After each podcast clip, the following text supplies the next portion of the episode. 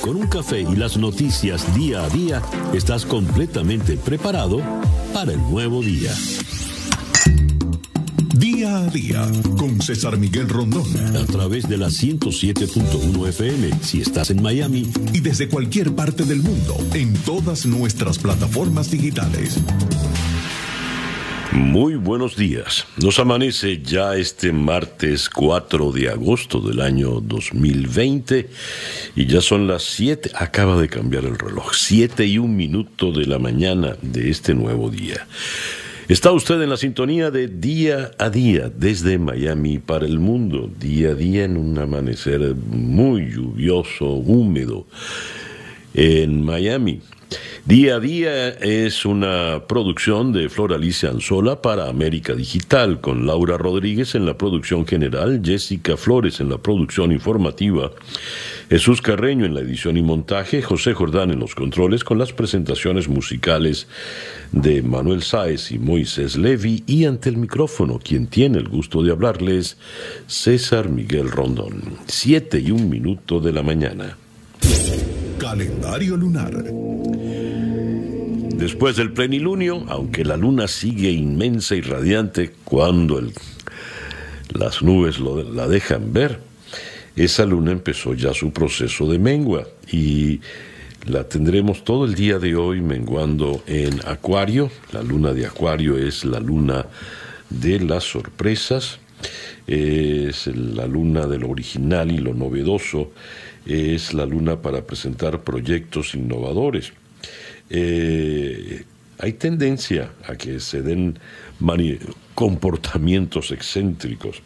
Es la luna propicia para todo lo que tiene que ver con la electrónica, la computación, la informática. Es la luna también de los amigos. Y esa luna a las 10 y 28 minutos de la noche entrará menguante en Pisces, pero de Pisces hablamos mañana. Por el día de hoy, luna menguante en Acuario, Sol en Leo, este martes 4 de agosto del año 2020. Y ahora, a las 7 y 2 minutos de la mañana, escuchemos el parte meteorológico en la voz de Alfredo Finale. Muy buenos días, Alfredo. Hola, ¿qué tal César? Muy buenos días para ti, muy buenos días para todos los amigos que están en sintonía. Ya hoy es martes, agosto 4 del 2020 y te comento que en el mapa del tiempo del día de hoy vemos altas presiones secundarias ubicadas sobre el Golfo de México, mantienen el control del tiempo local a pesar de que el flujo de viento en nuestra zona hoy de región sureste al sur asociado al arrastre todavía de Isaías que se mueve sobre el este-noreste de los Estados Unidos. Una débil onda tropical cruza sobre el Caribe al sur de Cuba, mientras que la zona de disturbios del Atlántico sigue sin ofrecer peligro para nuestra área. Hoy una jornada parcialmente nublada, aislado el potencial de lluvias no más allá de un 30 a un 40%. La mañana con vientos variables débiles y calmas, luego en la tarde veremos vientos de región sureste al sur que podrán alcanzar en el mar hasta 10 nudos, olas de dos pies de altura, la bahía ligeramente movida. Precaución, operadores de embarcaciones pequeñas, recuerden que en áreas de precipitaciones, tanto el viento como la ola podrá ser superior. Máximas hoy entre 90 a 93 grados Fahrenheit y el índice de calor en la tarde superando los tres dígitos. Próximos días, un incremento de la humedad y del potencial de lluvias y tormentas eléctricas para todo el sur de la Florida entre un 60 a un 70%. Yo soy Alfredo Finale y les deseo muy buenos días. Gracias, Alfredo. Alfredo Finales, el meteorólogo de nuestra emisora hermana, actualidad 1040 AM. Estas son las noticias de Venezuela. Comenzamos con esta información de la agencia Reuters, viene desde la ciudad de Valencia, en el estado Carabobo, Venezuela. Una mancha de petróleo apareció en la costa del estado Falcón en el oeste de Venezuela, una zona conocida por sus playas y reservas naturales, dijeron ayer dos legisladores de la oposición, mientras no hubo comentarios oficiales sobre la procedencia del derrame. María Hernández, presidente de la Comisión de Ambiente de la Asamblea Nacional, dijo que estaba preocupada por el efecto de la contaminación en la fauna marina, así como el suministro de agua a la población.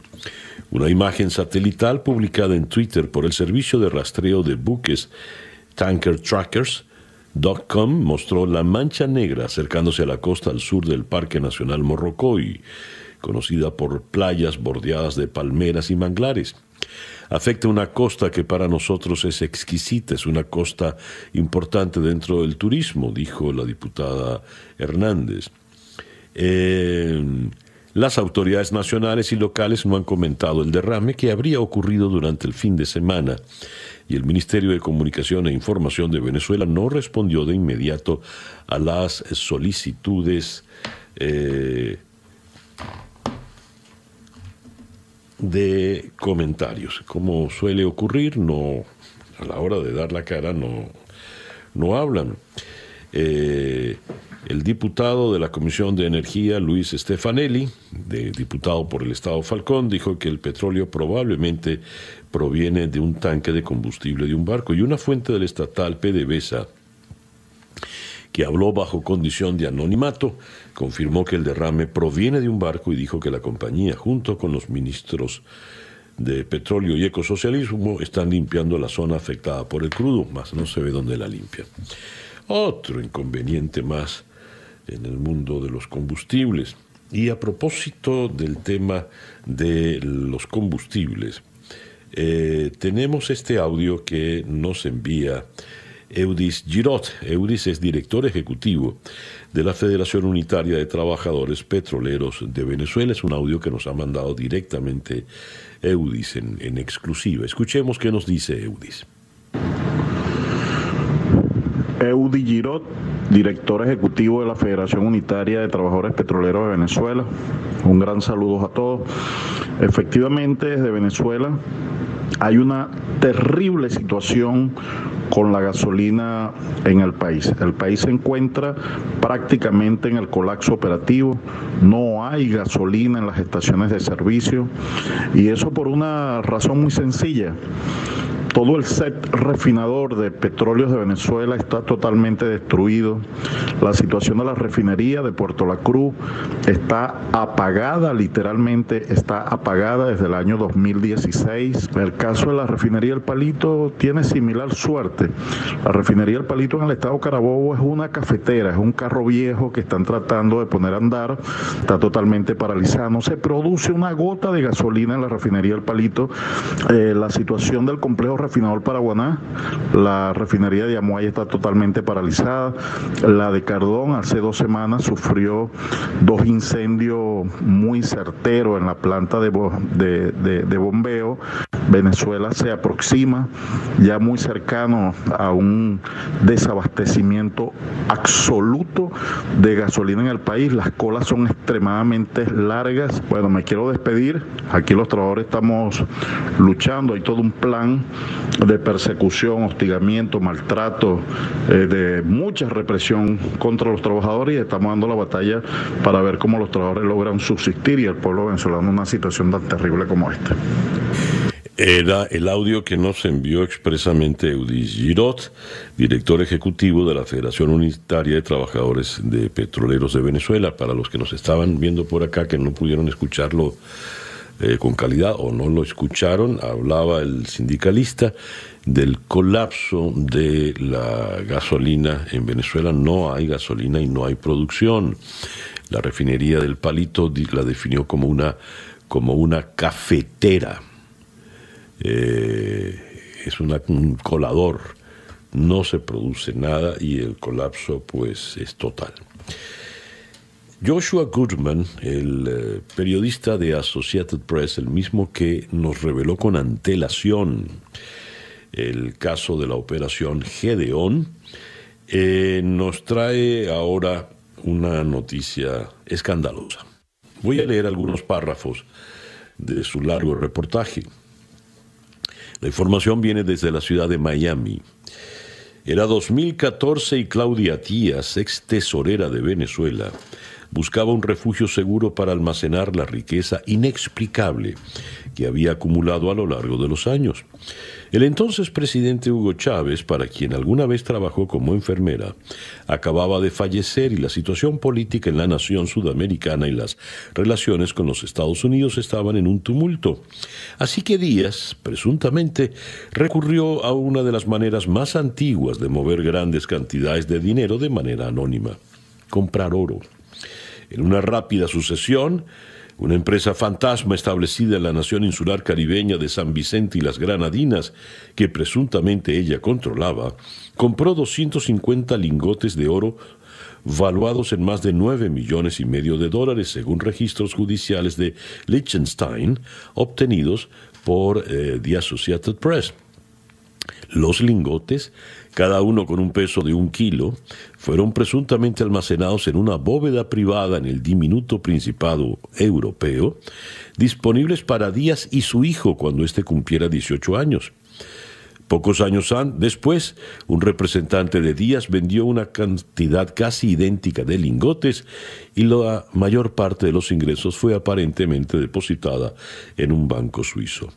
Esas transacciones están ahora en el centro de una investigación criminal internacional sobre la red de empresas fantasmas y cuestionables banqueros suizos que han ayudado a convertir a Venezuela en uno de los países más corruptos del mundo. Si bien se estima que hasta 300 mil millones de dólares han sido saqueados de las arcas estatales de Venezuela en las dos décadas de gobierno socialista, los investigadores apenas comienzan a entender cómo se lavó el dinero sucio.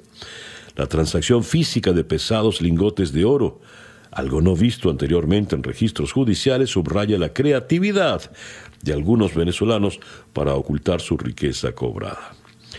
Esta señora Díaz, de 46 años, era suboficial de la Marina venezolana y fue quien cuidó a Chávez eh, hasta que éste muriera de cáncer en el 2013.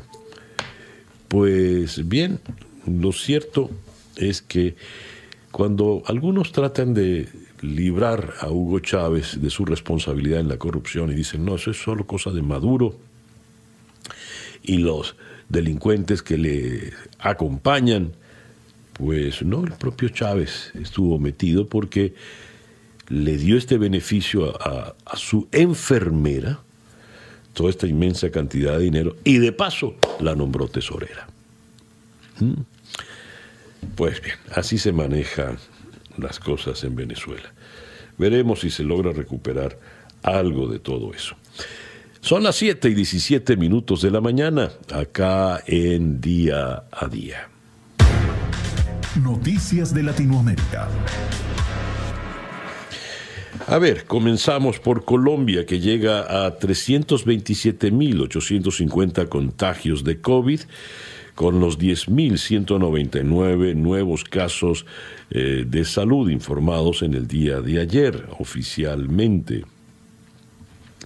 Y siguiendo en Colombia, el comisionado de paz, Miguel Ceballos, confirmó ayer que en Tame, Arauca, se desmovilizó una joven que es hija de Lenín, considerado la mano derecha de alias Pablito, el más reconocido jefe del ELN en el oriente del país.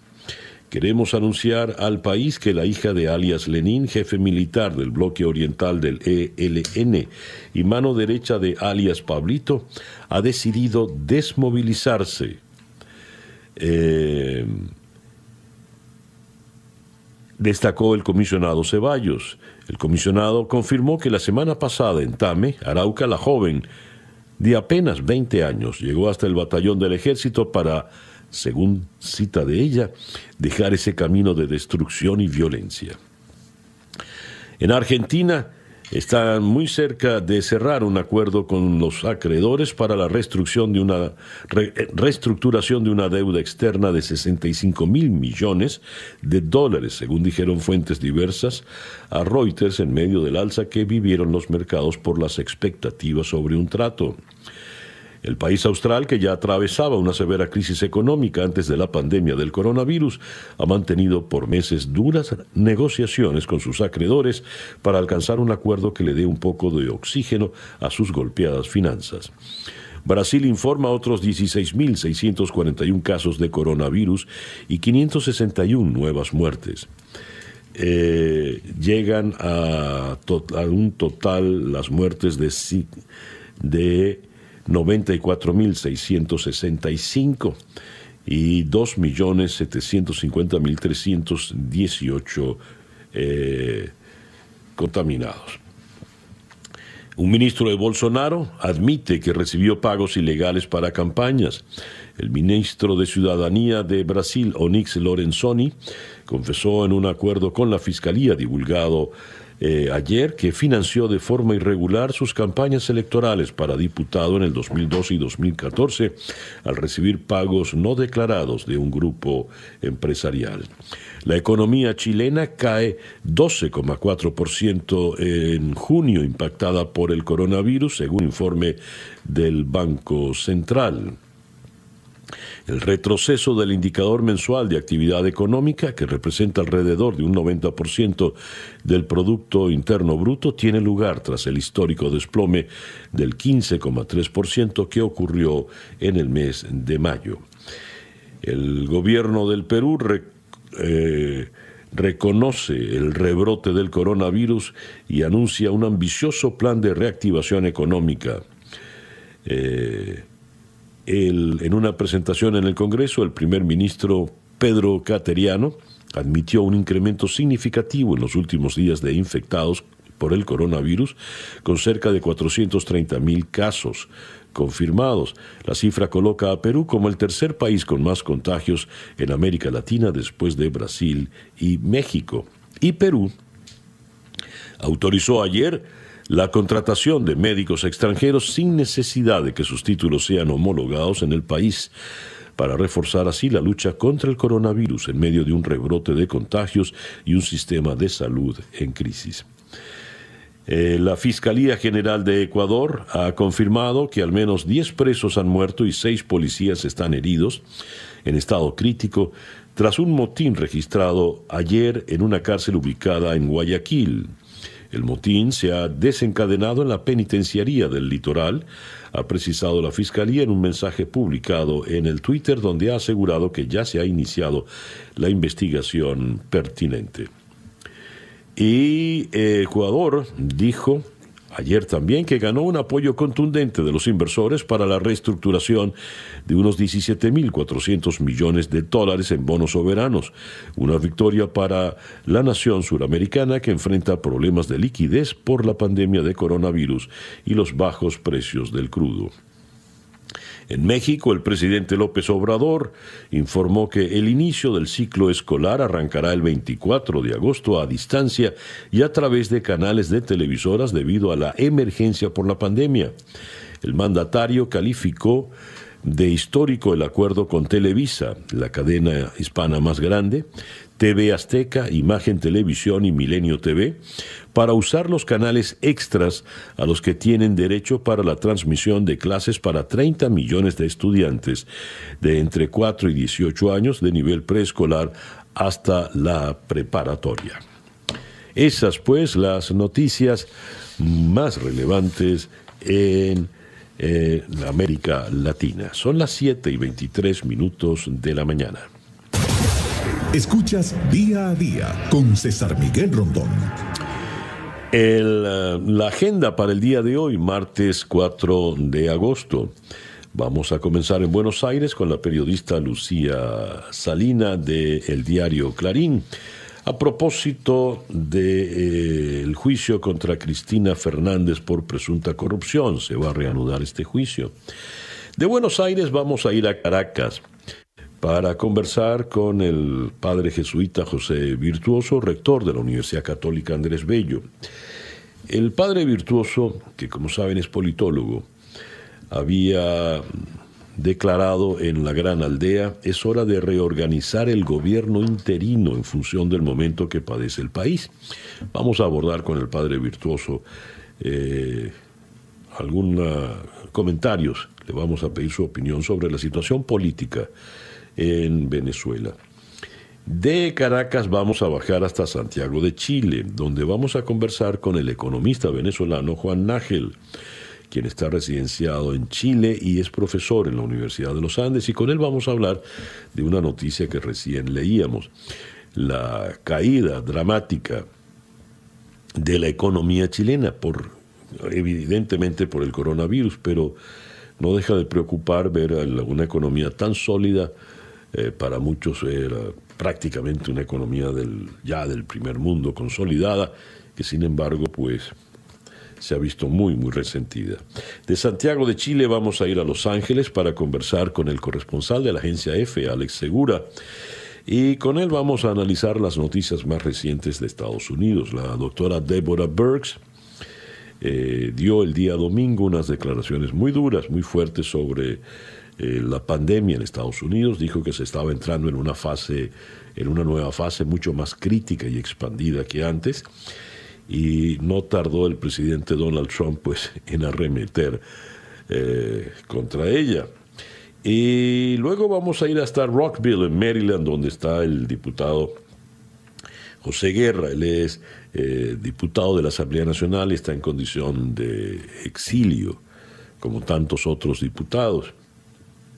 Él es economista y con él vamos a abordar el tema de la escasez de gasolina en Venezuela a propósito del audio que habíamos escuchado del sindicalista. Y luego vamos a ir hasta Madrid para conversar con el periodista Javier González a propósito de esa noticia que no deja de ser eh, penosa, ¿no? dolorosa. Eh, el rey Juan Carlos, pues, ha decidido irse de España. Todo muy, muy penoso, de verdad. Luego de estos escándalos eh, con el manejo de su de sus finanzas personales, las cuentas en los bancos suizos, en fin. Esa pues nuestra agenda para el día de hoy, martes 4 de agosto del año 2020. Y ya son las 7 y 26 minutos de la mañana. El editorial con César Miguel Rondón. Este es un despacho de Associated Press que viene desde Naciones Unidas.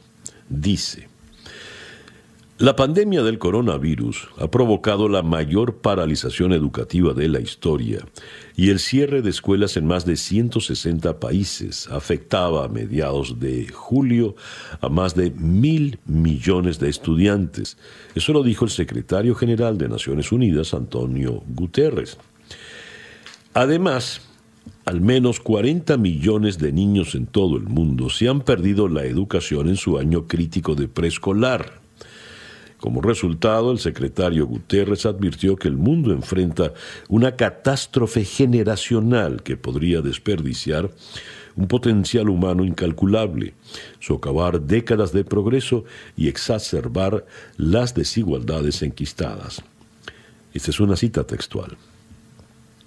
Antes incluso de la pandemia, el mundo sufría una crisis de aprendizaje, con más de 250 millones de niños sin escolarizar y solo un cuarto de los jóvenes de secundaria que dejaban la escuela en países en desarrollo tenían habilidades básicas, dijo Guterres.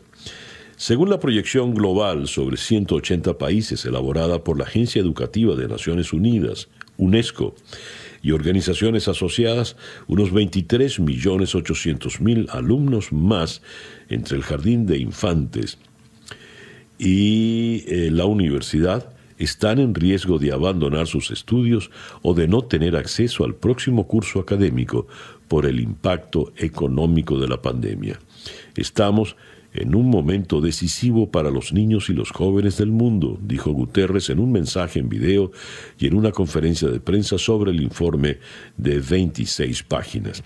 Las decisiones que los gobiernos y los socios tomen ahora tendrán un impacto duradero en cientos de millones de jóvenes y en las perspectivas de los países en vías de desarrollo para las próximas décadas.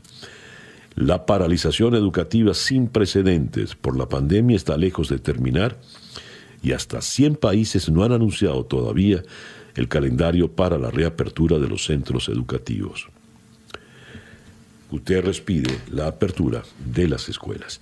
Este es un mensaje que se ha transmitido en esta mañana en Ginebra, Suiza, sede de la UNESCO la Organización de Naciones Unidas para la Educación.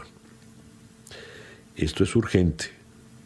Puede haber compensaciones económicas, pero cuanto más tiempo sigan cerradas las escuelas, más devastador será el impacto, especialmente en los niños más pobres y vulnerables. Así las cosas. Son las 7 y 34, no, acaba de cambiar, 7 y 35 minutos de la mañana. Escuchemos ahora el coronavirus update en la voz de Juan Camilo Gómez. Buenos días, Juan Camilo. Buenos días, César Miguel. Hoy, martes 4 de agosto, amanecemos con más de 18 millones 300 mil casos de coronavirus en todo el mundo que tienen o dejan más de 695 mil muertos. En Estados Unidos tenemos un total de 4 millones 700 mil contagios que dejan más de 155 mil 400 muertos. En Florida nos acercamos a los 500 mil contagios que dejan un total de 7 mil 279 fallecidos. Gracias, Juan Camilo. Increíble, medio millón de contagiados solo en el estado de Florida. Más de medio millón. Juan Camilo Gómez es nuestro compañero en la emisora hermana actualidad 1040 AM. Son las 7 y 35 minutos de la mañana acá en Día a Día desde Miami para el mundo. Las noticias de hoy en Estados Unidos. The Washington Post destaca lo que habíamos comentado previamente al describir la agenda del día. Eh, la arremetida del presidente Trump contra la doctora Deborah Burks, quien el pasado domingo eh, anunció que estábamos entrando en una segunda fase del coronavirus mucho más agresiva y expandida eh, que la que tuvimos en los meses de febrero y marzo. Eh, por otra parte, el, diario de Washington también destaca los temores dentro del Partido Republicano eh, de que estas elecciones que estamos teniendo regionales puedan convertirse en un boomerang, puedan resultar un tiro por la culata, backfire, puedan resultar contraproducentes. Eh, ocupándonos de las cosas de la naturaleza, el huracán Isaías toca tierra en Carolina del Norte. El huracán tocó tierra cerca de Ocean Isle Beach el lunes anoche, según el Centro Nacional de Huracanes de Estados Unidos. El huracán categoría 1 tenía vientos máximos sostenidos de 136 kilómetros, 85 millas por hora, y causó incendios en cinco casas de la localidad, según dijo el alcalde a una emisora total. Eh, todas las lluvias podrían producir inundaciones súbitas en porciones del este de las Carolinas y en el Atlántico Medio e incluso en el noreste de Estados Unidos, dijo un especialista del Centro de Huracanes. El centro también advirtió de posibles tornados en Carolina del Norte y hoy, martes, eh, pueden estar en peligro Virginia, al sur de Nueva Inglaterra, hoy en la tarde. En otras informaciones que tienen que ver ya con la cuestión económica, la economía de Estados Unidos, golpeada por un repunte de los contagios de COVID-19, necesita un mayor gasto fiscal para ayudar a los hogares y empresas además de un uso más amplio de mascarillas para controlar eh, de mejor manera el coronavirus, dijeron ayer autoridades de la Reserva eh, Federal. Los llamados para una mayor intervención del gobierno se produjeron cuando los legisladores y la Casa Blanca retomaron las conversaciones sobre un nuevo paquete de ayuda gubernamental, incluyendo la posible extensión de beneficios por desempleo que expiraron el pasado viernes. Hace cuatro meses, cuando hicimos el primer estímulo, pensábamos que la economía enfrentaba un bache y el estímulo puso una cubierta sobre el bache para que pudiéramos navegar. Ahora la escalada del virus puede estar convirtiendo ese bache en un sumidero y creando la necesidad de una cubierta mayor, según cita textual de Thomas Barkin, jefe de la Reserva Federal de Richmond. Retirar rápidamente el apoyo que reciben los consumidores y las empresas sería una medida bastante traumática para lo que está sucediendo en la economía, agregó Barkin en declaraciones transmitidas a la Cámara de Comercio de Virginia del Norte. Y según el uh, The New York Times, a propósito de estas discusiones, el presidente Trump ha insultado tanto a demócratas como a republicanos por no lograrse un acuerdo para ayudar a los que ya son decenas de millones de desempleados que han pedido ayuda. Y de nuevo con el temas que tienen que ver con el presidente, la Fiscalía de Nueva York presenta documentos judiciales que sugieren que investiga a Trump por fraude bancario y de seguros. La Fiscalía no identificó el enfoque de su investigación, pero dijo que reportes noticiosos del año pasado sobre prácticas comerciales de Trump que no fueron negados indican que hay base legal para pedir las declaraciones de impuestos del presidente, algo que iría más allá de la pesquisa sobre pagos para comprar el silencio de dos supuestas amantes de Trump en el 2016.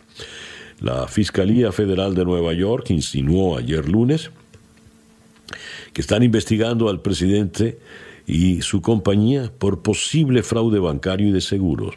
La revelación fue hecha en un nuevo documento que la oficina del fiscal del distrito, Cyrus Vance, presentó en corte. El documento argumenta que los contadores de Trump deben entregarles las declaraciones personales y comerciales de impuesto a la renta de ocho años que les han pedido. El presidente, quien se ha opuesto a divulgar sus declaraciones de impuesto a la renta, ha pedido que la orden sea invalidada. Se trata de una pesquisa más amplia de la que los fiscales de la oficina de Manhattan han reconocido hasta ahora, según ha reportado The New York Times. Y tenemos acá las imágenes de una manifestación en el día de ayer en la ciudad de Nueva York, pidiendo allí en Manhattan que el presidente Trump revele sus eh, impuestos. Otra manifestación en Nueva York en el día de ayer fue de maestros. Varios sindicatos de profesores se unieron ayer para protestar en Nueva York la posible reapertura de colegios el próximo año académico, pese a que los casos de contagio de coronavirus en Estados Unidos siguen aumentando. La marcha de varios cientos de personas, encabezada por una banda de música, recorrió las calles del centro de Manhattan para exigir al gobernador del estado, Andrew Cuomo, y al alcalde de la ciudad, Bill de Blasio, que los alumnos no vuelvan a las aulas hasta que esto sea seguro.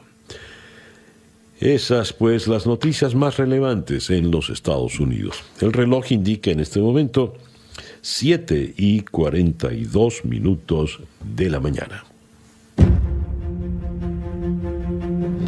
La información del mundo día a día. No deja de ser penoso leer los grandes titulares de la prensa europea y la prensa eh, española en esta mañana. Por ejemplo, el Times de Londres ilustra su primera página con una fotografía del rey Juan Carlos, con uniforme militar, todas las condecoraciones que le corresponden como rey.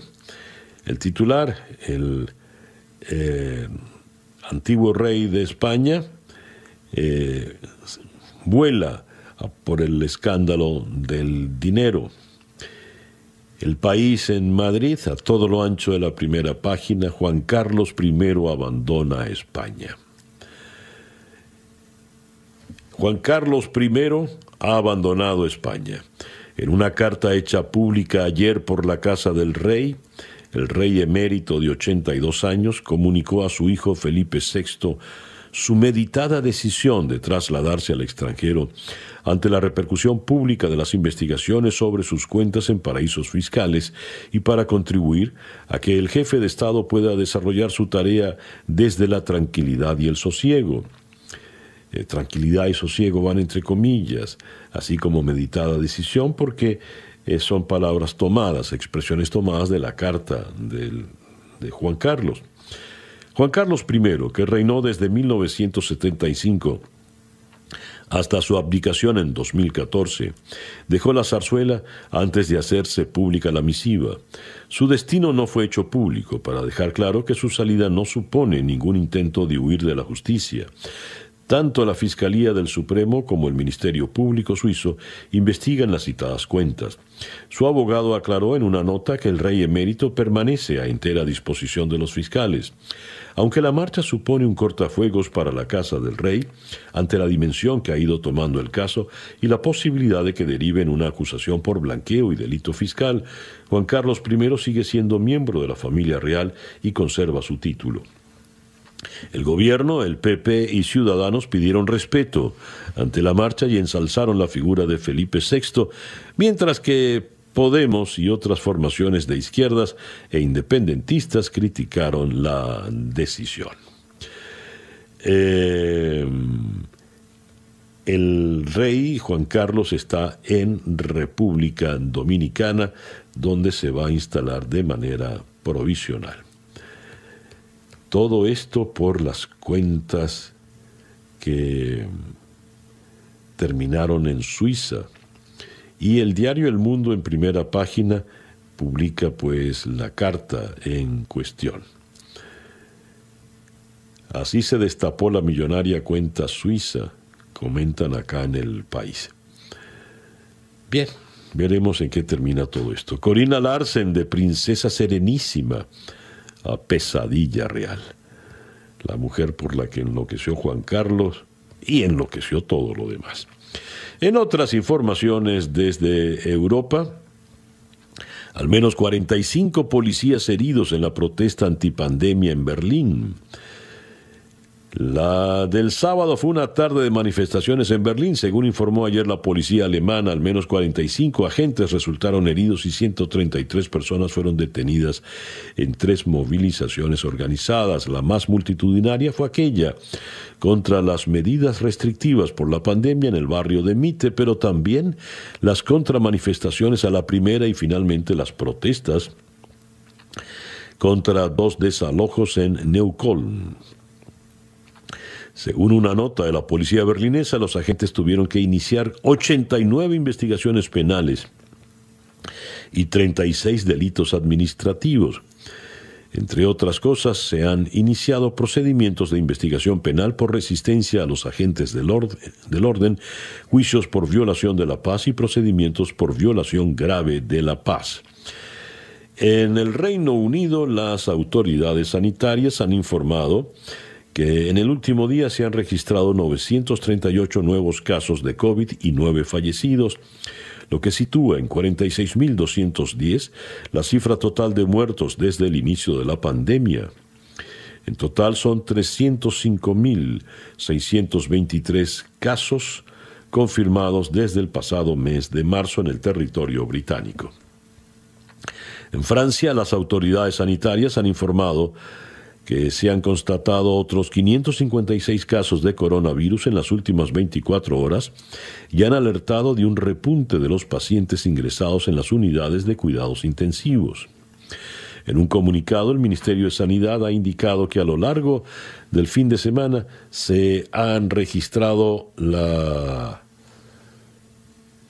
3.376 casos, lo que implica una medida de 1.125 casos diarios en tres días. Y mm, Floralicia me pasa acá esta información de última hora. La justicia de Cabo Verde, los tribunales, autorizó la extradición de Alex Saab, testaferro de Nicolás Maduro, a los Estados Unidos. Esta es la noticia que estábamos esperando todos. Por fin se ha dado. Ya vamos a ampliarles información al respecto, pero ya es un hecho. Esto lo estamos leyendo en este momento de Infobae. Ratificamos. Tribunales de Cabo Verde autorizan la extradición de eh, Alex Saab, el testaferro de Nicolás Maduro, a los Estados Unidos.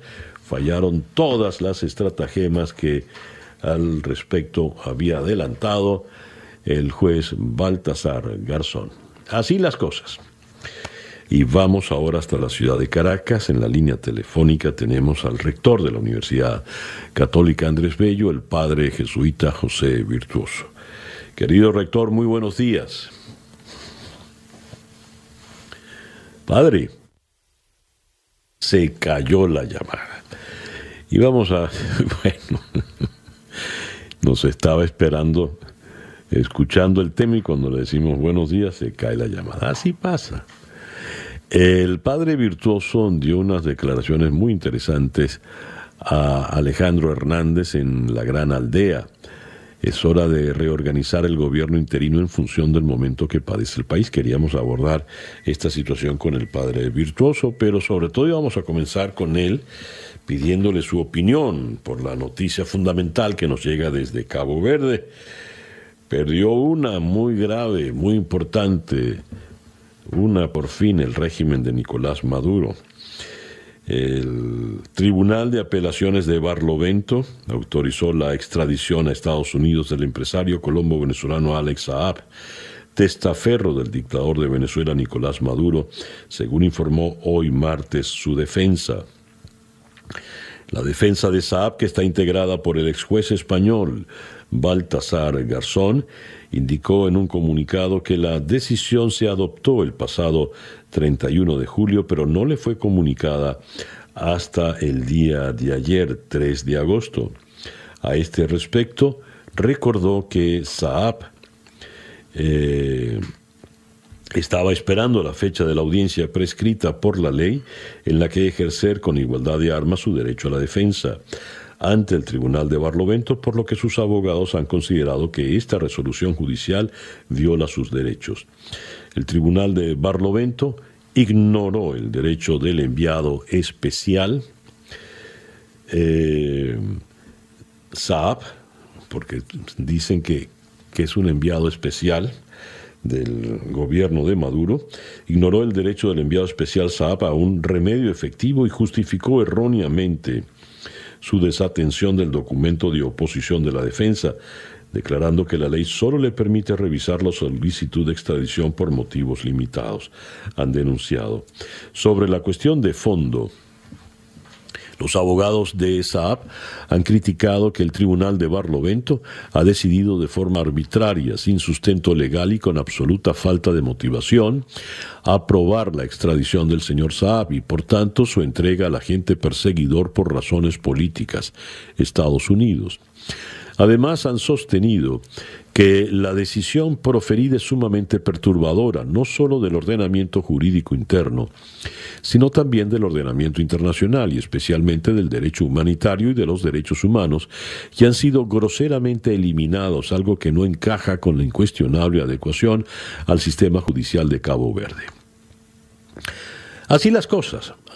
Hasta ahora he estado leyendo el documento de los abogados de Saab, de Baltasar Garzón. Así las cosas, la defensa ha demostrado gravemente, se ha mostrado gravemente preocupada por el desconocimiento reiterado de las más elementales normas del debido proceso y del derecho a la defensa del señor Saab que ve cómo se le está prejuzgando y condenando sin posibilidad de defensa alguna, lo que implica una actuación parcial. Bla, bla, bla, bla, bla, es lo que dicen los abogados pataleando a, una vez que ya se ha tomado la decisión. Van entonces a apelar la extradición ante el Tribunal Supremo de Cabo Verde y si tampoco prospera esto, se presentará una solicitud de amparo ante el Tribunal Constitucional. En cualquier caso, amenazan. El señor Saab se reserva las acciones judiciales locales e internacionales a que hubiera lugar para hacer efectivos sus derechos. Bueno, no han logrado mucho y tienen que justificar los supuestos 65 millones de dólares que le están cobrando a Venezuela eh, para que evitar lo que por lo visto ya es inevitable, que Saab viaje extraditado a los Estados Unidos. Eh, y tenemos, eh, esta es una información que les estamos enviando a ustedes. Bueno, por supuesto, esto cambia mucho de nuestra agenda en el día de hoy. Ahí no es lo que están diciendo los abogados del señor Alexa. Vamos hasta la ciudad de Bogotá, donde en la línea telefónica tenemos a Marta Elvira Soto de la unidad investigativa del diario El Tiempo. Marta Elvira, muy buenos días. Muy buenos días para ustedes, ¿cómo están? Gracias por atendernos, Marta Elvira. Nos llega esta noticia bomba tan esperada. El Tribunal de Cabo Verde ha autorizado la extradición a Estados Unidos de Alex Saab.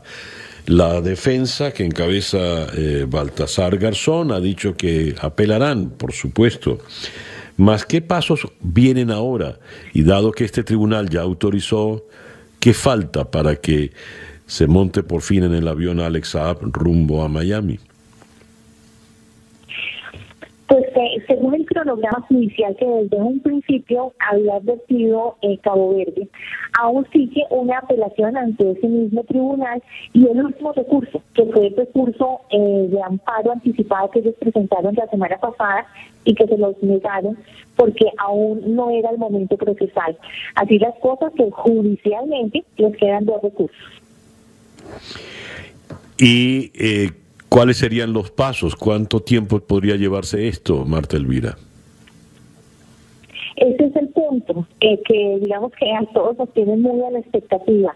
Eh, nosotros hemos visto en los cronogramas eh, de Cabo Verde que se demoran revisando alrededor de dos semanas cada apelación de SAP, a pesar de que son de 300 páginas y con todos los abogados internacionalistas que tiene contratado el régimen y el propio SAP. Entonces, si los cálculos no fallan. Eh, yo creo que para finales de agosto ya habría una decisión definitiva y según lo que hemos estado viendo, eh, pues definitivamente la balanza se inclina hacia que está, va a ser entregado a Estados Unidos porque este es el quinto revés judicial que tiene su equipo, ¿no? Se le suman, eh, pues primero la negación de eh, la supuesta captura arbitraria del pasado 12 de junio, los dos habeas corpus, la negación del recurso anticipado de amparo. Entonces, digamos que hasta ahora, judicialmente, van perdiendo la batalla. Bien, y por lo que hemos leído del documento que encabeza Baltasar Garzón, en caso de la extradición harían, eh, tratarían de llevar acciones de tipo internacional. ¿Tiene usted idea, Marta Elvira, de cuáles serían esas, cuáles podrían ser esas acciones? Sí, ellos ya anunciaron que piensan llevar el caso a la al Tribunal Internacional de la Haya alegando que se trata de un agente especial del gobierno bolivariano de Venezuela que estaba cumpliendo una misión humanitaria de conseguir alimentos y medicinas eh, de, cara a la pandemia del coronavirus y que fue arbitrariamente capturado. Lo que ellos olvidan es que hay 60 países que desconocen el gobierno de Nicolás Maduro, entre esos eh, pues la Unión Europea, entonces no se sabe si les va a prosperar ese alegato en donde incluyen además una indemnización de entre 5 y 12 millones de dólares por esa supuesta eh, captura arbitraria del colombiano Alex A ver, eh, como bien decía Marta Elvira, eh, no han, no han logrado una, como se dice en Venezuela, no han pegado una los abogados defensores con todo y la millonada de dólares que les están pagando. Eh, entonces, estas dos semanas o estas dos instancias de apelación, eh, ¿en qué van?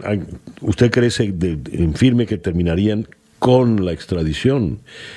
¿Qué podrían, qué pueden hacer ellos en esta, en este, en este lapso ah. de, semanas apenas? ahí estás tocando un punto muy importante, porque este proceso va por dos autopistas diferentes. Una judicial, que parece muy clara, y parece que Cabo la tiene más clara que el resto de los que estamos a la expectativa, y es que se están cumpliendo los tiempos judiciales, pero la otra autopista es la extrajudicial eh, el régimen de Maduro no se ha quedado quieto.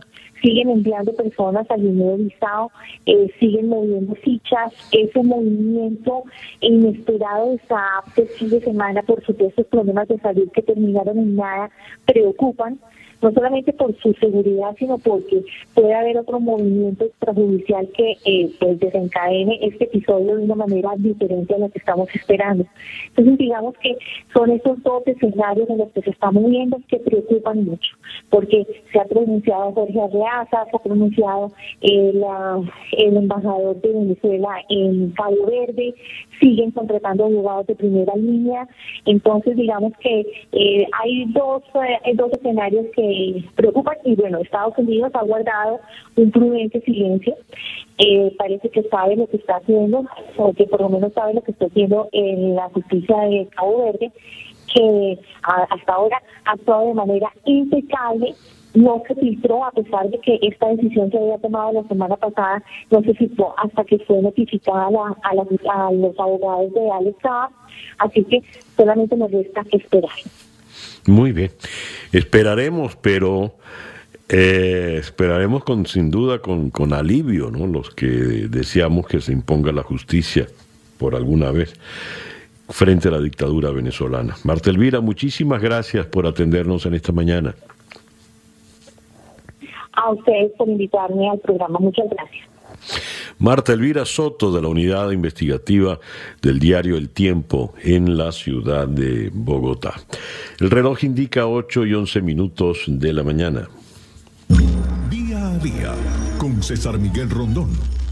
Y de la ciudad de Bogotá vamos ahora sí a Caracas, donde ya tenemos en la línea telefónica, con los dedos cruzados, al padre José Virtuoso, rector de la Universidad Católica Andrés Bello. Querido padre rector, muy buenos días. Muy buenos días, ¿cómo estás, César Miguel? Un abrazo. Bueno, padre, eh, íbamos a comentar eh, en principio las declaraciones a la gran aldea, declaraciones por demás importantes, pero tenemos esta noticia que recién ha reventado, el Tribunal de Primera Instancia en Cabo Verde ha autorizado la extradición a Estados Unidos de Alex Saab. ¿Qué le parece? Bueno, yo creo que eh, efectivamente es un proceso este que ayudará a clarificar eh, mucho de los de, toda esa de todas esas muchas incógnitas que existen alrededor de los negocios del régimen del señor Maduro en el mundo. Eh, evidentemente Alex Saab es un eh, actor cualificado de, todo lo que ha sido eh, buena parte de, de los negocios eh, del gobierno de Maduro en el mundo, negocio pues poco transparente y claro, al menos eso se puede decir ahora para la gran mayoría de los venezolanos y por lo tanto las declaraciones eh, que se obtengan al respecto eh, van a ser importantes, amén de que hay una serie de acusaciones de, eh, Estado de Colombia, por ejemplo, y Estados Unidos también, eh, bueno, pues que servirá que, que se pondrán a derecho en estas circunstancias. ¿Qué tanto arriesga el régimen con Alexa? Porque eh, nunca se les había visto tan diligentes, tan nerviosos. Jorge Arriaza se ha movido eh, de todas las maneras. Eh, se especula que están invirtiendo 65 millones de dólares en el pago de los abogados, que incluyen nada menos que a Baltasar Garzón. ¿Por qué tanto miedo? ¿Por qué tanto empeño en evitar que vaya a Estados Unidos? Mira, mm, la verdad que yo no tengo la respuesta a esa pregunta tan interesante, pero es obvio que eh, se está arriesgando mucho, es obvio que hay, mucha información, eh, hay obvio que hay mucho en juego, precisamente por todo el interés, todo el dinero de los venezolanos que se ha invertido en tratar de recuperar al señor Saab de eh, la justicia de Cabo Verde y evitar que sea extraditado a Estados Unidos. Eh, por lo tanto, eh, bueno, el mundo interesado en estos temas, pero los venezolanos de manera muy especial creo que tenemos ahí que estar muy atentos porque en lo que se revele a lo largo de todo este caso eh, va a ser clave para, para poder entender todo el tema de la corrupción internacional y de los manejos no transparentes a nivel internacional que, bueno que han ido llevando eh, por parte del gobierno del señor Maduro y de lo que esto ha significado eh, para Venezuela y para todos todos los problemas que estamos viviendo. Ya. Vayamos ahora sí a la, intención original de esta, de esta conversación. Es hora de reorganizar el gobierno interino en función del momento que padece el país. Ese es el título de una entrevista que te hizo Alejandro Hernández eh, para la Gran Aldea. ¿Por qué hay que reorganizar al gobierno interino? ¿En qué está fallando? ¿Cuál es el momento que padece el país? Mira, yo eh, en esta dirección un gran paso que ha sido este acuerdo firmado pues por creo que alrededor de 27 partidos, entre más grandes, más pequeños, eh, partidos políticos en Venezuela, eh, bueno, unificando sus criterios en torno a el proceso electoral que se avecina en diciembre, proceso de elecciones parlamentarias, eh, allí pues ha habido un claro pronunciamiento sobre el tema electoral y una decisión concreta que es no participar en ese proceso. Eh, ello puede ser eh, el comienzo de la unidad perdida, eh, porque efectivamente lo primero que este, ha, ha pasado en toda estos últimos meses es precisamente al no ir una ruptura de la unidad, pero al menos la conflictuación de esa unidad y la dispersión dentro de la unidad existente. Este es un comienzo, como digo, para eso que señalaba en esta entrevista. Es el momento de, bueno, no solamente decir no voy a participar en las elecciones parlamentarias, sino, ajá, ¿y qué voy a hacer? ¿Qué voy a hacer en un contexto en donde eh, la gran mayoría de los venezolanos se siente distanciada del mundo político, del liderazgo político, está profundamente situada.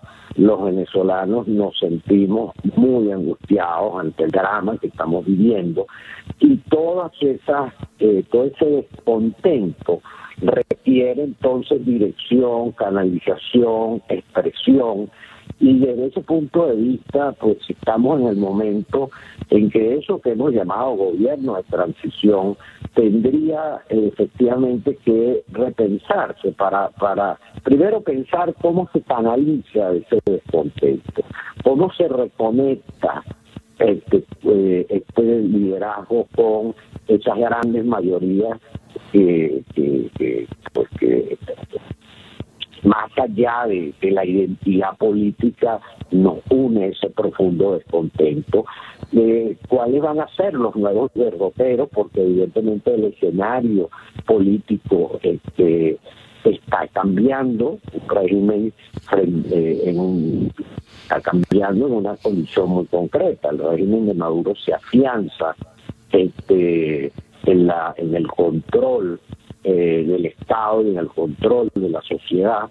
Entonces, frente a esa situación, eh, desarrollar nuevas estrategias eh, supone un repensarse, pasando de lo que fue el gobierno interino pensado para el año 19 a lo que es este contexto actualmente. Pero creo que se ha dado un paso muy importante que ha sido en la reagrupación de los partidos eh, en torno a esta nueva mm, coyuntura, pero evidentemente la reagrupación no puede ser solo, no vamos a participar en las elecciones del 6 de diciembre, pero eh, sino que tiene que apuntar claramente y qué es lo que vamos a hacer. Evidentemente eso será fruto de los consensos y de los acuerdos, pero eso es el paso que viene. Claro. Muchísimas gracias, padre, por estos minutos en la mañana de hoy. Muchísimas gracias a ti, muy agradecido. Era el padre José Virtuoso, sacerdote jesuita, rector de la Universidad Católica Andrés Bello en la ciudad de Caracas. Son las 8 y 19 minutos de la mañana acá en Día a Día desde Miami para el mundo. Día a día. Leo en eh, Clarín, en la ciudad de Buenos Aires, la siguiente información. Tras varios meses eh, de, por la pandemia, se retomaron las audiencias. Ah, caramba, que tengo acá en el. Se retomaron las audiencias, el juicio de la obra pública por Zoom. Cristina Kirchner no se conectó, pero mandó a su abogado. Esta nota publicada en Clarín la firma la periodista Lucía Salina, quien en este momento está en la línea telefónica. Lucía, muy buenos días. ¿Qué tal? Muy buenos días. ¿Cómo están ustedes? Gracias por atendernos, Lucía. A ver. No, por favor, un placer. La señora Cristina no se conectó en la conversación por Zoom, en la, en, la audiencia judicial. Pero ¿cuáles son las verdaderas posibilidades para una señora tan poderosa en la Argentina de que pueda procederse realmente contra ella? Bueno, eh, lo primero que hay que aclarar es que ella no estaba obligada a estar en esa instancia mm, conectada porque porque el juicio está en instancia de eh, declaraciones eh, testimoniales con lo cual los principales acusados pueden no estar presenciando esas declaraciones testimoniales y lo que hacen es que las siguen sus abogados defensores. Este es el único caso eh, de las ocho causas judiciales que tiene Cristina Kirchner, la expresidenta de la Nación Argentina, eh, con un juicio en pleno desarrollo. Eh, las demás causas, si bien están elevadas a juicio oral, no han comenzado aún su debate, eh, las audiencias del mismo, con lo cual este es, y ya empezó hace un año, el único juicio en su contra, donde se investigan 51 contratos de obra pública, 51 contratos de rutas viales, como le llamamos aquí, eh, que fueron concedidas a un ex socio comercial de ella durante eh, los años que el matrimonio Kirchner estuvo frente a la presidencia de nuestro país. Eh, la justicia, cuando inició esta investigación, determinó que todos esos contratos que recibió este empresario eh, se habían entregado de manera irregular, que no correspondía que esta persona que además nunca se había dedicado a la construcción, sino que su empresa empezó a funcionar eh, pocos días antes de que Néstor Kirchner, eh, ex esposo de Cristina Kirchner, asumiera como presidente de la Nación allá por mayo de 2003. y entre otras cosas, lo que determinó la justicia, y es uno de los puntos que se está juzgando en este juicio, es eh, que todos esos contratos que recibió este empresario, que se llama Lázaro Báez, eh, fueron otorgados de manera irregular y que además... Y que además, a caramba, se nos cayó la llamada con Lucía, que estaba tan, tan interesante. Lucía Salina, periodista de Clarín de Buenos Aires, es la que nos da la información publicada en este influyente diario eh, bonaerense eh, sobre lo que está aconteciendo allá con este juicio. Pero nuestra pregunta que le teníamos pendiente hacerle era si, dado el, carácter todopoderoso de la señora Kirchner, ella podría eh, librarse, ¿no? Porque para muchos, siendo la vicepresidenta, pues es en realidad la que está lleva, tenían, agarrando la sartén por el mango, ¿no? Como suele, como suele decirse. No tenemos, no logramos recuperar la comunicación con, con Lucía. Eh, no logramos recuperar la comunicación. Laurita está intentando de nuevo.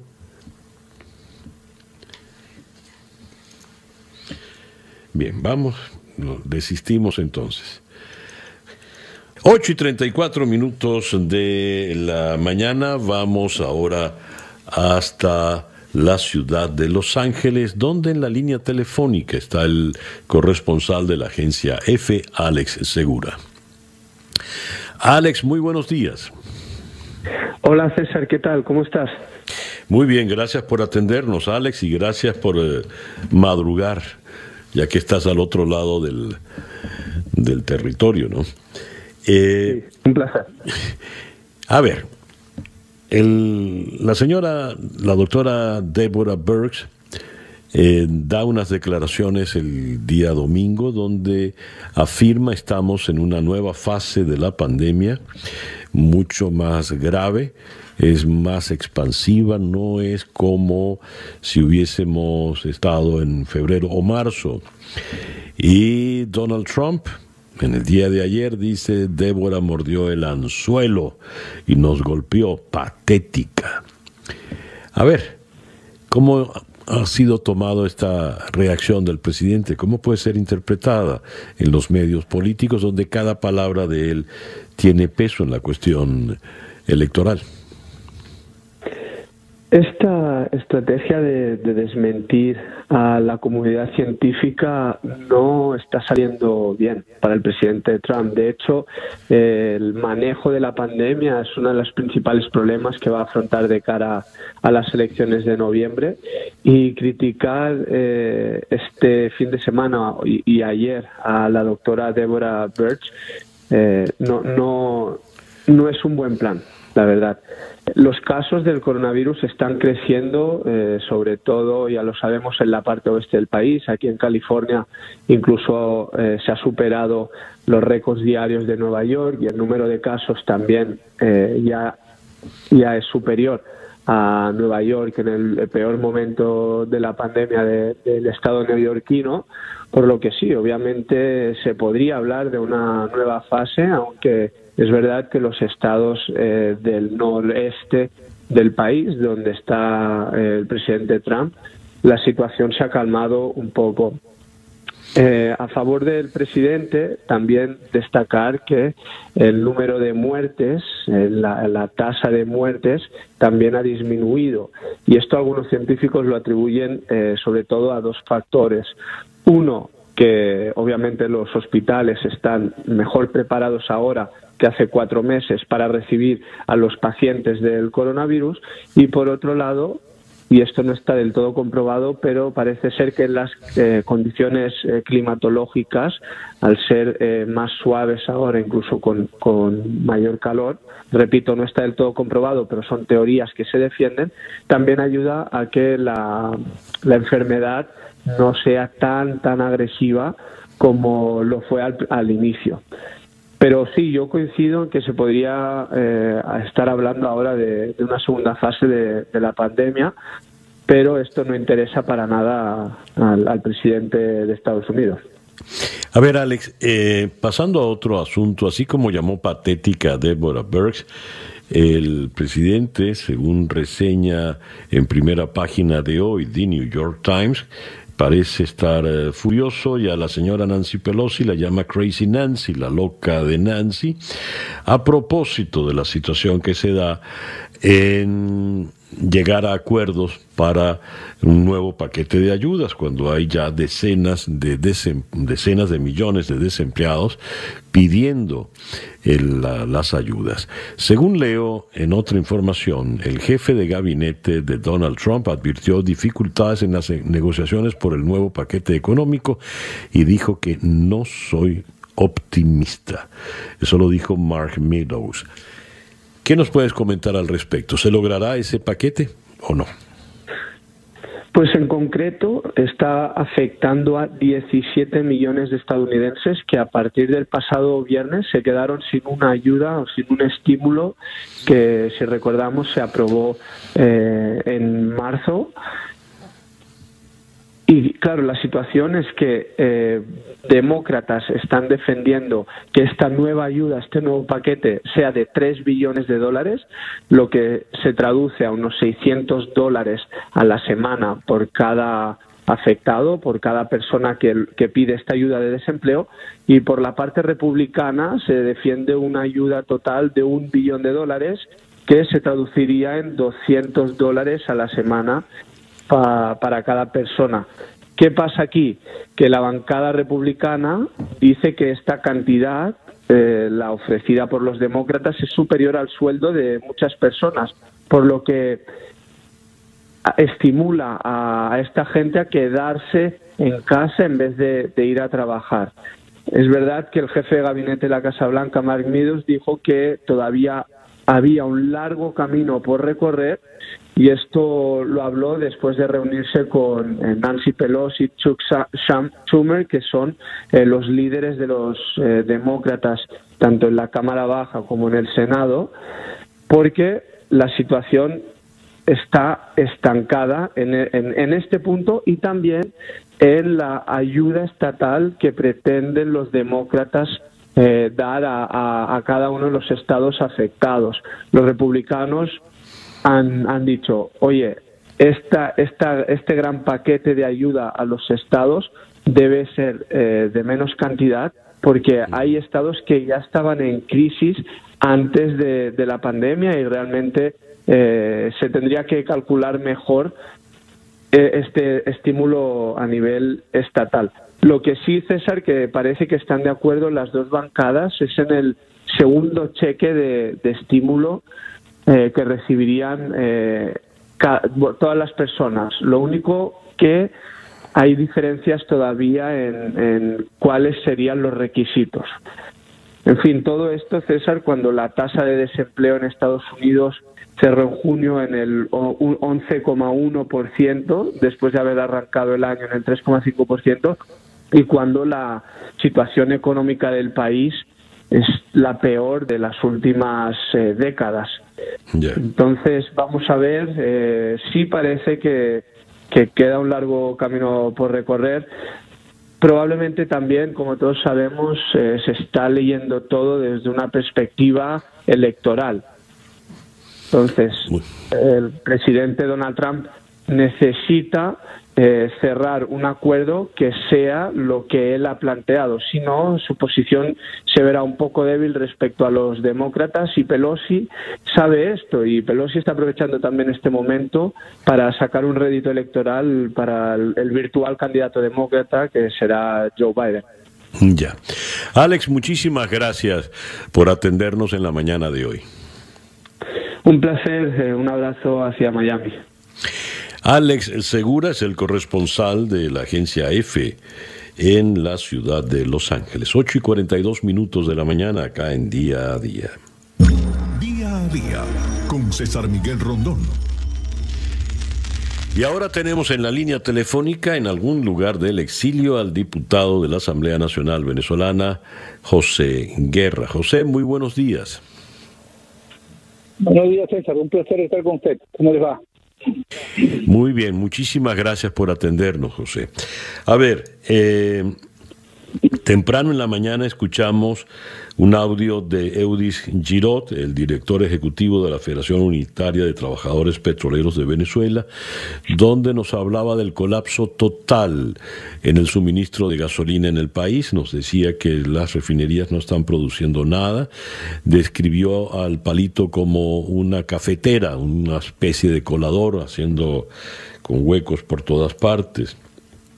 ¿Qué información manejas, José, con relación a este tema? Bueno, eh, nosotros tenemos, eh, o mejor dicho, constituimos el Observatorio Popular de la Gasolina en Venezuela eh, en el mes de junio, cuando ya se había anunciado la llegada de los barcos iraníes para hacerle seguimiento al suministro este, en vista pues de la total carencia de información oficial por parte del régimen de Nicolás Maduro. Eh, bueno, allí la situación es la siguiente, ¿no? Eh, ese, ese observatorio funciona en las principales capitales del país y tenemos un sistema de información que capta eh, o que nos suministran, pues, cuántas bombas están abiertas, eh, a qué precio están vendiendo, aproximadamente cuánto tiempo dura las personas en la cola y en qué están pagando, en dólares o en bolívares.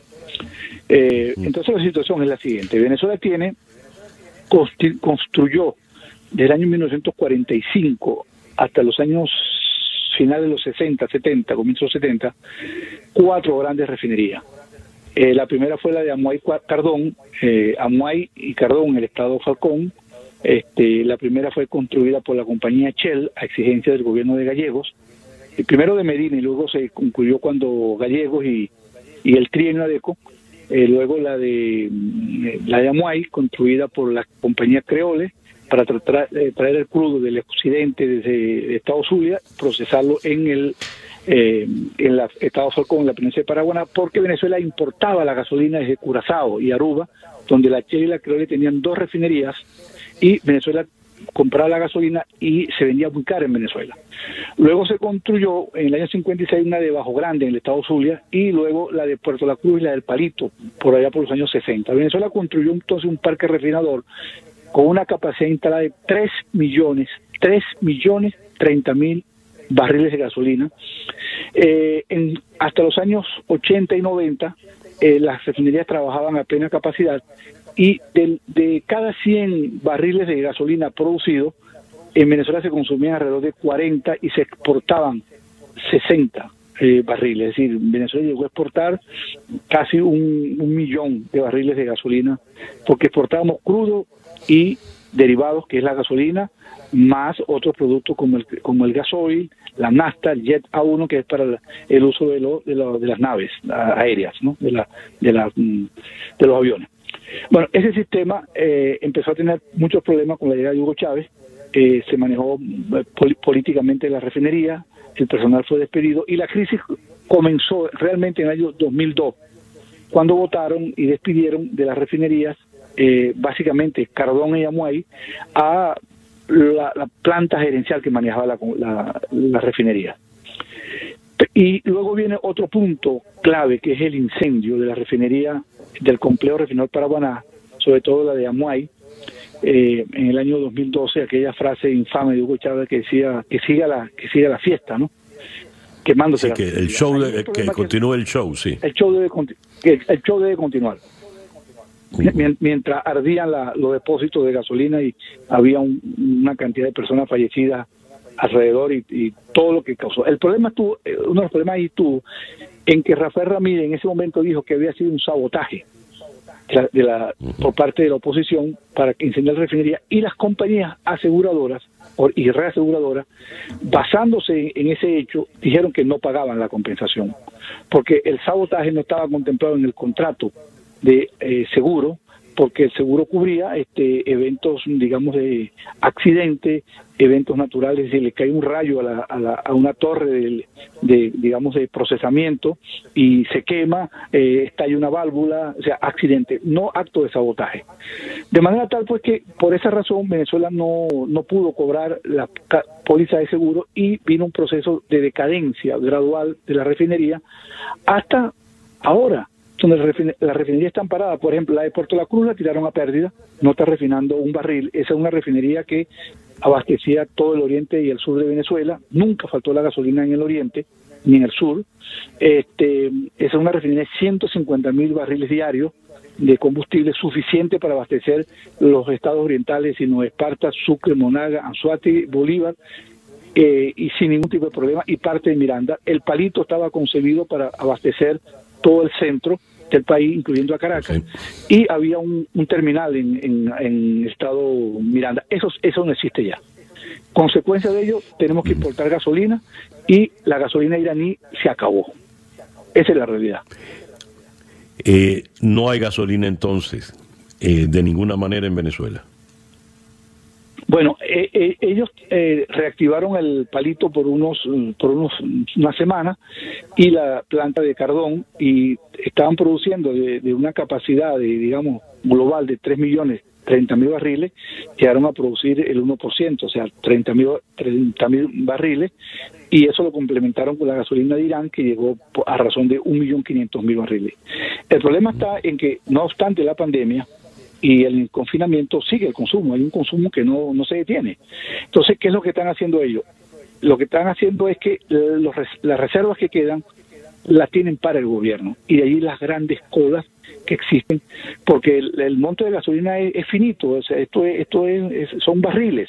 Y si tú no suples con nueva gasolina los tanques, donde está almacenada la gasolina, obviamente los tanques se empiezan a vaciar y empiezan a racionarla. Pero está apareciendo un fenómeno diferente, César, que es, que es el bachaqueo, que llamamos nosotros el bachaqueo de la gasolina, que no es otra cosa que el mercado negro. Por ejemplo, en el estado Bolívar, en la parte sur donde están las minas, no falta gasolina. Ahí, ahí, ahí la gasolina se vende a 3 dólares el litro. Esa gasolina es, eh, se provee por los canales del sector militar que maneja el, el, tema de las minas, en lo que llaman ahora las alianzas. Ya las alianzas, ¿qué son las alianzas? La alianza es la, la, digamos, la forma de cooperar entre los empresarios que están en el Estado de Bolívar extrayendo el oro de, la, de las minas y otros minerales y el gobierno. Entonces el gobierno le, se compromete a darle la gasolina a razón de 3 dólares a cambio del oro. Y por eso es que hay gasolina en, en unas partes. En otras no, para ciudadanos no hay gasolina. Hay para esos grupos organizados, que son mafias organizadas, en torno a un hecho real. Cuando hay escasez hay, hay, mercado negro. Ya. Bueno, José, eh, muy interesante todo lo que nos has revelado y muy grave también. Gracias por atendernos en esta mañana. Muchas gracias a ti. El diputado de la Asamblea Nacional, José Guerra, de la Asamblea Nacional de Venezuela, se entiende. El reloj indica que son las 8 y 50 minutos de la mañana acá en día a día. Día a día. Temprano en la mañana, leer la prensa del mundo, eh, comentábamos pues los titulares casi luctuosos en la prensa española. Don Juan Carlos se marcha de España, titulaba El Mundo en Madrid. Eh, Juan Carlos I abandona España, titulaba a todo lo ancho de su página El País, y hasta el Times de Londres ilustró su primera página de hoy con una foto del rey en uniforme militar. Pues bien, ¿cómo ha sido recibida esta salida penosa, por calificarla de una manera suave, de don Juan Carlos de España para refugiarse temporalmente en República Dominicana. Vamos hasta Madrid, donde en la línea telefónica está el periodista de Nueva Tribuna, Javier González. Javier, muy buenos días, muy, buenas tardes para ti. Buenos días, eh, ¿Cómo han recibido los españoles la partida de Juan Carlos I?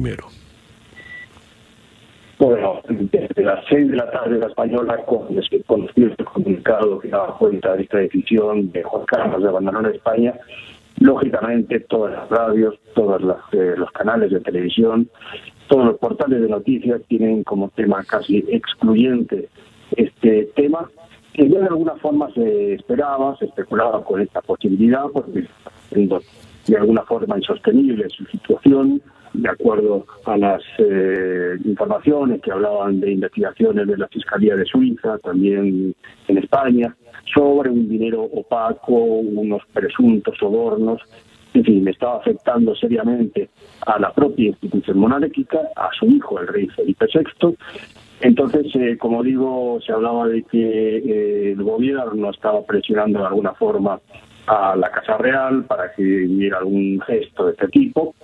Y bueno, de acuerdo a las eh, convicciones políticas de cada uno, se está haciendo eh, referencia, eh, se está reaccionando de manera diferente a esta situación.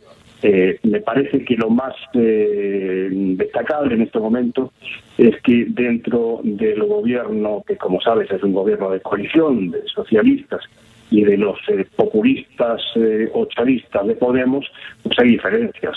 Eh, el vicepresidente y la ministra de Igualdad, Irene Montero, que es además la mujer de, de vicepresidente eh, Iglesias, Pablo Iglesias, bueno, han dicho cosas muy fuertes como que está huyendo de una manera para eh, huir de la justicia en otros eh, casos, bueno, el Partido Socialista mantiene el apoyo formal a la institución eh, y se mantiene, mm, digamos, mm, eh, una forma de respeto a la institución. En este momento está esperándose una comparecencia de Pedro Sánchez, que sería su primera reacción oficial a las noticias eh, de, la, pasada tarde. ¿Y qué pretende Pablo Iglesias y la extrema izquierda eh, con relación al caso de Juan Carlos? Básicamente acabar con la monarquía, eh, no solo por Iglesias, sino eh, algunos eh, dirigentes independentistas, especialmente en Cataluña y el País Vasco, con mayor con mayor énfasis en el caso de los catalanes. El presidente catalán, Quintorra, ha salido a hacer unas declaraciones pidiendo que Felipe VI renuncie al trono, mañana pretende hacer una eh, sesión en el Parlamento catalán para repudiar esta situación. Por cierto, olvidándose de las cosas que pasan por su casa. En Cataluña hay un escándalo aún mucho mayor de corrupción eh, de la familia Puyol, que durante 25 mm, años gobernó Cataluña, y Torra es heredero político de los Puyol, eh, y olvidándose de otra huida vergonzosa de los independentistas eh, que dieron un golpe secesionista, intentaron un golpe secesionista hace muy poquito tiempo. Ya. Bueno, veremos qué, qué ocurre, pero no deja de ser lamentable, ¿no? Un hombre que tuvo su momento de gloria cuando aquel golpe de Estado del coronel Tejero la democracia española en aquellos tiempos difíciles le debió mucho a Juan Carlos y después fue un rey muy querido. Ahora termina pues... Sí, Juan Carlos además... Sí, sí, adelante Javier. Fue uno de los reinados más largos en la historia de España, fueron 39 años en el trono. Y a pesar de haber sido impuesto por el dictador Franco por encima del legítimo heredero que era su padre, el que Franco no se fiaba, por cierto, bueno, esta debilidad de origen no impidió que fuese uno de los principales protagonistas de la transición española y el paso a un régimen democrático.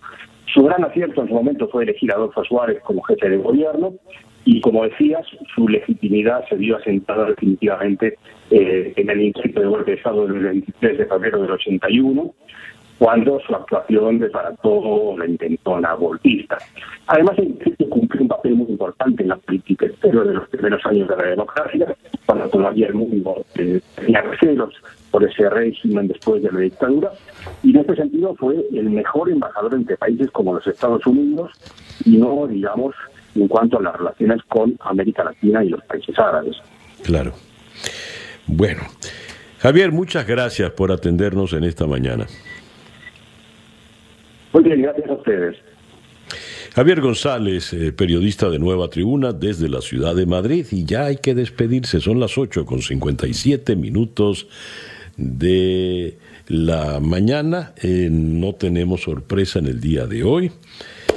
Terminamos con nuestra emisión de hoy de Día a Día, que les recuerdo es una producción de Flora Liz Anzola para América Digital con Laura Rodríguez en la producción general, Jessica Flores en la producción informativa, Jesús Carreño en la edición y montaje, José Jordán en los controles y ante el micrófono quien tuvo el gusto de hablarles, César Miguel Rondón. Gracias pues por permitirnos estar allí. Tengan todos el mejor día posible y a las 8.57 para variar, Barbarita. Pitos.